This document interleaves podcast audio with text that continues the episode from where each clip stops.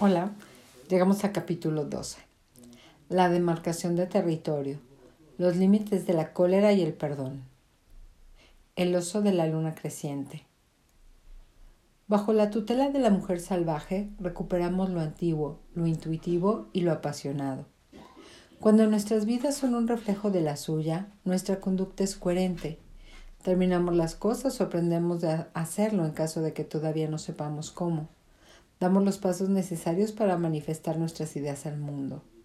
Recuperamos la concentración cuando la perdemos. Cuidamos los ritmos personales.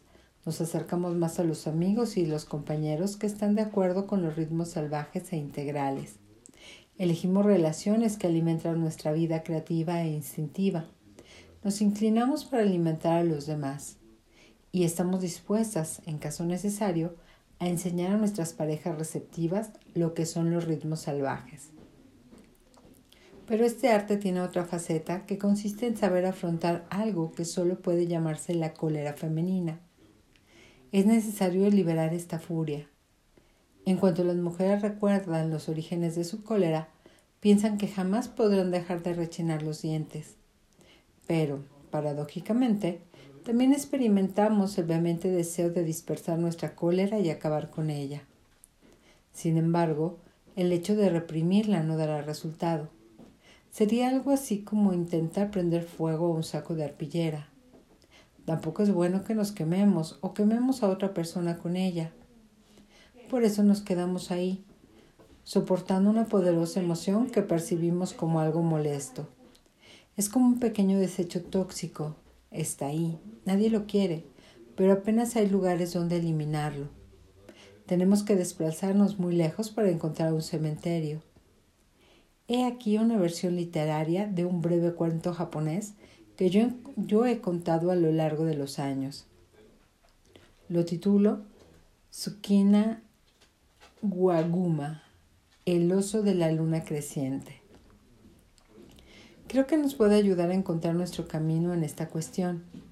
El núcleo del cuento, el oso, me lo facilitó hace muchos años el sargento Isagara, veterano de la Segunda Guerra Mundial y paciente del Heinz Veteran Assistance Hospital de Illinois. Había una vez una muchacha que vivía en un perfumado pinar. Su marido se había pasado muchos años lejos combatiendo en una guerra cuando finalmente lo licenciaron, regresó a casa de muy mal humor. Una vez allí, se negó a entrar en la casa, pues se había acostumbrado a dormir sobre las piedras. Se mantenía aislado y se quedaba en el bosque día y noche. Su joven esposa se emocionó mucho al enterarse de que él regresaría finalmente a casa. Y compró montones de cosas y preparó platos y más platos y cuencos y más cuencos de sabrosa crema de soya blanca y tres clases de pescado y tres clases de algas y arroz espolvoreado con pimienta roja y unos estupendos camarones fritos, enormes y de color anaranjado. Sonriendo tímidamente, llevó la comida al bosque. Se arrodilló delante de su esposo, agotado por la guerra, y le ofreció los deliciosos platos que había preparado. Pero él se levantó de un salto y pegó un puntapié a las bandejas de tal forma que la crema de soya se derramó. El pescado saltó por los aires, las algas y el arroz cayeron sobre la tierra, y los grandes camarones anaranjados rodaron por el camino. Déjame en paz, le rugió el marido, volviéndose de espaldas a ella. Se puso tan furioso que la esposa se asustó. La escena se repitió varias veces, hasta que al final la joven esposa acudió desesperada a la cueva de las afueras de la aldea donde vivía la curandera. Mi marido ha sufrido graves heridas en la guerra, le dijo. Está constantemente furioso y no come nada. Desea permanecer apartado y ya no quiere vivir conmigo como antes. ¿Puedes darme un brebaje que lo haga volver a quererme y ser cariñoso?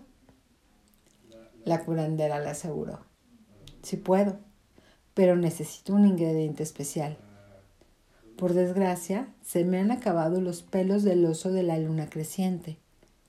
Tendrás que subir a la montaña, buscar el oso negro y traerme un solo pelo del creciente lunar que tiene en la garganta.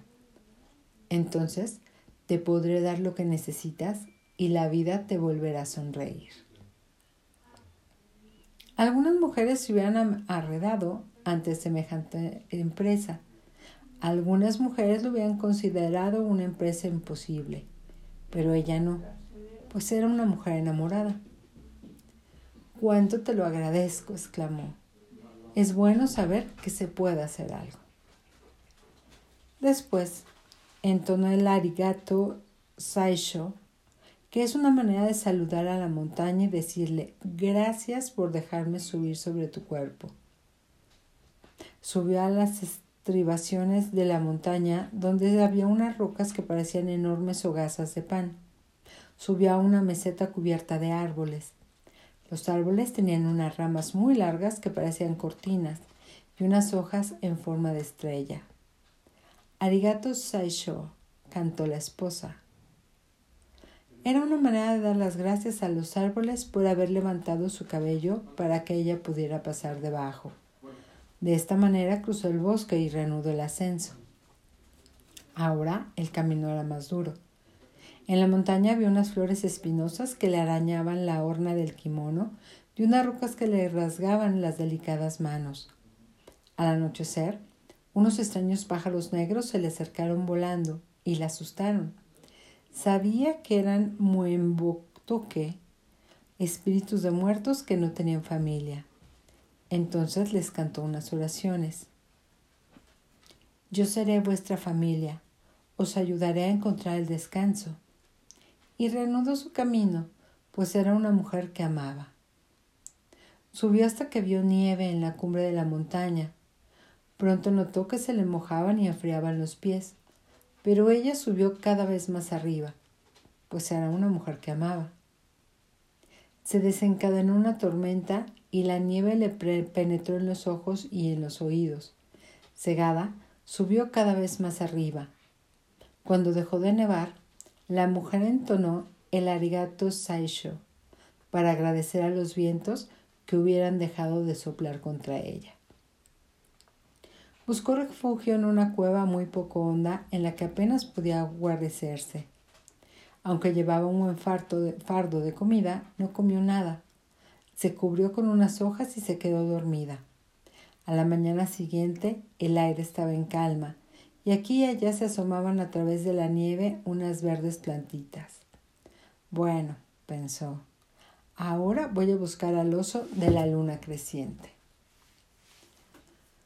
Se pasó todo el día buscando y al anochecer descubrió unas gruesas cuerdas de excremento y ya no tuvo que seguir buscando, pues un gigantesco oso negro avanzó por la nieve, dejando a su espalda las profundas huellas de las garras y sus plantas.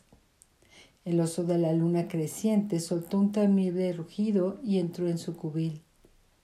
La mujer introdujo la mano en su fardo y tomando la comida que había llevado, la echó en un cuenco. Depositó el cuenco delante del cubil y corrió a ocultarse. El oso aspiró el olor de la comida y salió pesadamente de su cubil, rugiendo con tal fuerza que hizo estremecer unas pequeñas rocas y éstas se desprendieron. El oso rodeó el cuenco desde lejos. Olfateó varias veces el aire y después se zampó toda la comida de un solo trago.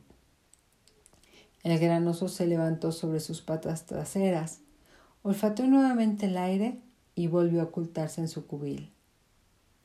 Al anochecer, la mujer hizo lo mismo, pero esta vez en lugar de regresar a su refugio, retrocedió solo hasta la mitad del camino. El oso aspiró el aroma de la comida, salió del cubil, rugió con una fuerza suficiente como para sacudir las estrellas del cielo. Volvió a rodear en círculo el cuenco y olfató el aire con sumo cuidado. Pero finalmente se zampó la comida y regresó a su cubil. La escena se repitió muchas noches hasta que una noche profundamente azul la mujer tuvo el valor de detenerse a esperar un poco más de cerca del cubil del oso. Depositó la comida en el cuenco en el exterior del cubil y permaneció de pie delante de la entrada. Cuando el oso aspiró el olor del alimento, salió y vio no solo la habitual ración de comida, sino también un par de pequeños pies humanos. El oso la dio la cabeza y soltó un rugido tan fuerte que a la mujer le vibraron los huesos. La mujer estaba temblando, pero no se dio terreno. El oso se levantó sobre las patas traseras, abrió las fauces y rugió con tal fuerza que la mujer le pudo ver el velo rojo y marrón del paladar. Pero no huyó. El oso soltó otro rugido y alargó las patas como si quisiera agarrarla, mientras sus diez uñas colgaban como largos cuchillos encima de su cabeza. La mujer temblaba como una hoja agitada por el viento, pero se quedó donde estaba. Por favor, querido oso, le suplicó. Por favor, querido oso, he recorrido todo este camino porque necesito una cura para mi marido. El oso volvió a apoyar las patas delanteras en el suelo, en medio de una rociada de nieve, y contempló el rostro atemorizado de la mujer. En un instante, la mujer tuvo la impresión de ver cadenas enteras de montañas, valles, ríos y aldeas reflejados en los gélidos ojos del oso.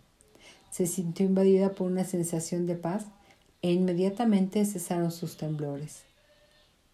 Por favor, querido oso, te he estado dando de comer todas las noches. ¿Me podrías dar uno de los pelos de la luna creciente que tienes en la garganta? El oso la miró. Aquella mujercita hubiera sido un bocado muy sabroso, pero de pronto se compadeció de ella. Es verdad, dijo el oso de la luna creciente. Has sido buena conmigo. Puedes tomar uno de mis pelos pero tómalo rápido. Después vete de aquí y regresa junto a los tuyos. El oso levantó el enorme hocico para dejar al descubierto la blanca luna creciente de su garganta, y la mujer vio en ella los fuertes latidos del corazón del oso. La mujer acercó una mano al cuello del oso y con la otra aprestó un grueso y reluciente pelo blanco. Dio rápidamente un tirón el oso se echó hacia atrás y soltó un grito como si lo hubieran herido. El dolor dio lugar a unos malhumorados resoplidos. Oh, gracias, oso de la luna creciente. Muchas gracias. La mujer hizo varias reverencias, pero el oso soltó un gruñido y avanzó pesadamente hacia ella. Después le arrojó a la mujer unas palabras que ella no entendió, pero que a pesar de todo conocía muy bien. Acto seguido se dio media vuelta y corrió montaña abajo a la mayor velocidad que pudo. Corrió bajo los árboles cuyas hojas parecían estrellas, y entre tanto no paraba de repetir Arigato Saisho, pues para dar las gracias a los árboles por haber levantado sus ramas para que ella pudiera pasar. Más adelante tropezó con las rocas que parecían hogazas de pan y gritó Arigato Saisho para dar las gracias a la montaña por haberle permitido subir sobre su cuerpo. A pesar de que tenía la ropa hecha jirones y de que llevaba el cabello desgreñado y el rostro sucio, bajó corriendo por los peldaños de piedra que conducían a la aldea, recorrió el camino de tierra que la atravesaba y entró en la choza donde la anciana curandera permanecía sentada al amor de la lumbre. Mira, mira, ya lo tengo. Lo he encontrado, se lo he pedido, un pelo de oso de la luna creciente, gritó. Ah, muy bien, dijo la curandera con una sonrisa. Estudió detenidamente a la joven, tomó el purísimo pelo blanco y lo acercó a la lumbre. Sopesó el pelo de en su vieja mano, lo midió con un dedo y exclamó Sí, es un auténtico pelo del oso de la luna creciente. De pronto se volvió y arrojó el pelo al fuego donde éste crujió y se consumió como una brillante llama anaranjada. No, gritó la joven esposa, ¿qué has hecho? Tranquilízate, es algo muy beneficioso. Todo va bien, dijo la curandera. ¿Recuerdas cada uno de los pasos que diste para subir a la montaña? ¿Recuerdas todos los pasos que diste para ganarte la confianza del oso de la luna creciente? ¿Recuerdas lo que viste, lo que oíste, lo que sentiste? Sí, contestó la joven. Lo recuerdo muy bien. La anciana curandera la miró con una dulce sonrisa y le dijo Te ruego, hija mía, que regreses a casa con los nuevos conocimientos que has adquirido y obres de la misma manera con tu esposo. Las enseñanzas de la cólera. El tema central del cuento, la búsqueda de un objeto mágico, se halla presente en el mundo entero. En algunos casos es la mujer la que hace el viaje, en otros es el hombre. El objeto mágico que se busca puede ser una pestaña, un pelo de la nariz, una sortija, una pluma o algún otro elemento físico. Las variaciones del tema de la parte o el pellejo de un animal como tesoro se registran en Corea, Alemania o los Urales. En Japón, el animal del cuento es a veces un oso y otras una raposa. En Rusia, el objeto buscado es la barba de un oso. En un cuento de mi familia, el pelo pertenece a la barbilla de la propia Baba Yaga. El cuento de El oso de la luna creciente pertenece a la categoría que yo denomino de cuentos rendija. Los cuentos rendija nos ofrecen una fugaz visión de las estructuras curativas y los significados más profundos, aparte de su contenido manifiesto. El contenido de este cuento nos muestra que la paciencia es un auxilio de la cólera, pero el mensaje más profundo se refiere a lo que tiene que hacer una mujer para restablecer el orden de la psique y sanar con ello la cólera del yo. En los cuentos resquicio las cosas se insinúan más que se afirman. La subestructura de este cuento revela todo un, un modelo para afrontar y curar la cólera, buscando una sabia y serena fuerza curativa, la visita a la curandera, aceptando el, el desafío de penetrar en un territorio psíquico que jamás se ha visitado, el ascenso a la montaña, reconociendo las ilusiones, la subida a las rocas, el paso bajo los árboles, dejando descansar los viejos pensamientos y sentimientos obsesivos, el encuentro con los muen botoque, los inquietos espíritus imparientes que los entierren, pidiendo la ayuda del gran yo compasivo, la paciente alimentación del oso y la amable respuesta de éste, la comprensión de la furibunda faceta de la psique compasiva, el reconocimiento de que el oso, el yo compasivo, no es manso. El cuento subraya la importancia de la aplicación del conocimiento psicológico en nuestra vida real, la bajada de la montaña y el regreso a la aldea, de la comprensión de que la curación se alcanza con la búsqueda y la práctica, no con una simple idea, la destrucción del pelo. La esencia del cuento es, aplica todas estas cosas a tu cólera y todo irá bien. Consejo de la curantera de que vaya a casa y aplique estos principios. El cuento pertenece a un grupo de relatos que empiezan con el recurso o la petición del protagonista a una criatura herida o solitaria del tipo que sea, si examinamos el cuento como si todos sus componentes formaran parte de la psique de una sola mujer, veremos que la psique tiene un sector muy enfurecido y torturado, representado por el regreso del marido a casa. El amoroso espíritu de la psique, la esposa, asume la tarea de buscar una cura para su furia y su cólera, de tal manera que ella y su amor puedan vivir en paz y volverle, volver a quererse. Se trata de una loable empresa para todas las mujeres, pues cura la cólera y a menudo nos permite encontrar el camino del perdón. El cuento nos muestra que es bueno aplicar la paciencia a la furia reciente o antigua, como también es bueno buscar su curación. Aunque la curación o la perspicacia son distintas en cada persona, el cuento propone unas cuantas ideas interesantes acerca de la manera de abordar este proceso. A principios del siglo VI vivió en Japón un gran príncipe, filósofo llamado Shotoku Taishi.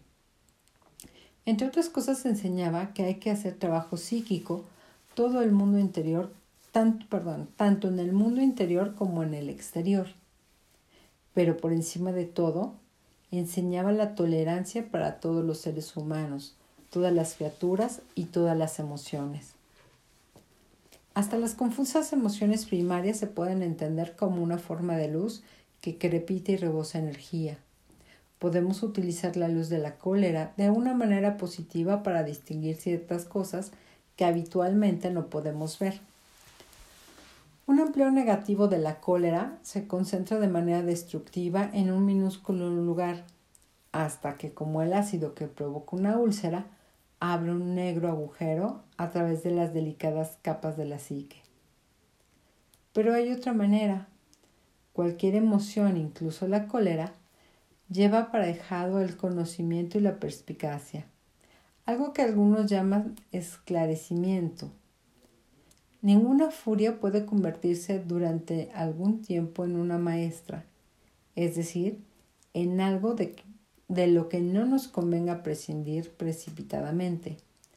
Algo que ah, ah, ah, algo por lo que merezca la pena ascender a la montaña y que a través de distintas imágenes se convierta en un símbolo de que podamos aprender y con el que podamos tratar interiormente para luego transformarlo en algo útil en el mundo o en su defecto abandonarlo y dejar que se disipe. En una vida cohesiva, la cólera no es un elemento de reserva, es una sustancia que está esperando nuestros esfuerzos de transformación. El ciclo de la cólera es como cualquier otro ciclo. La cólera sube, cae, muere y es liberada como nueva energía. El hecho de prestar atención a la cólera da lugar al proceso de transformación. Si una persona permite que su propia cólera se convierta en su maestra y se transforme por este medio, la cólera se dispersa. Entonces puede utilizarse la energía en otras áreas, especialmente en el área de la creatividad. Aunque algunas personas afirman poder crear a partir de su cólera crónica, el problema es que la cólera limita el acceso, al inconsciente, al inconsciente colectivo, de tal forma que una persona que crea a partir de la cólera tiende a crear lo mismo una y otra vez y no consigue ofrecer ninguna novedad.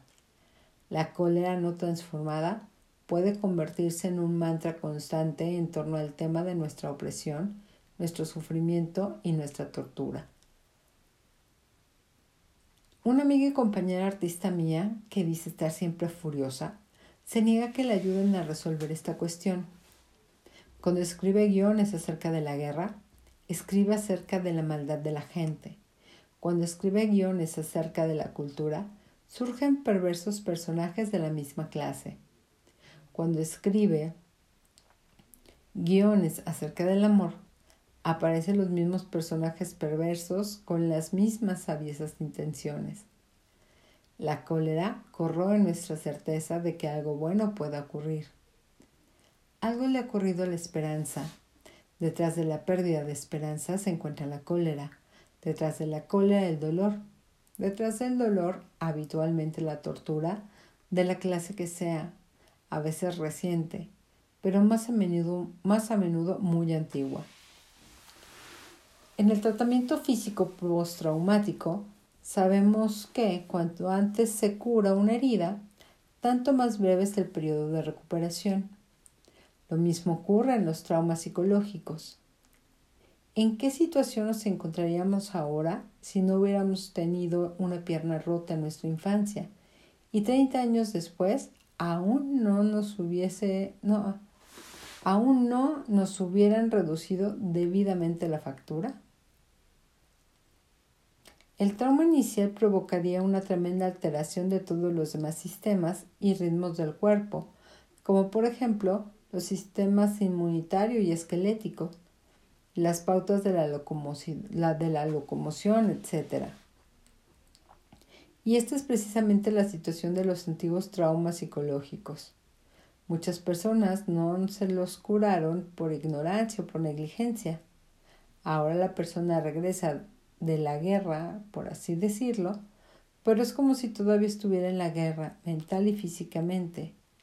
Sin embargo, alimentando la cólera, es decir, la perjudicial precipitación del trauma, en lugar de intentar resolverla, buscar su causa y averiguar qué podemos hacer al respecto, nos encerramos para el resto de nuestra vida en una habitación llena de rebosar de cólera. Llena a rebosar de cólera. Y así no se puede vivir ni permanente ni intermitentemente. Hay otra vida más allá de la furia insensata. Es como vemos en el cuento, es necesaria una práctica consciente para poder contenerla y curarla. Pero se puede hacer. Basta subir los peldaños de uno en uno. Hasta aquí dejamos la lectura. Bye.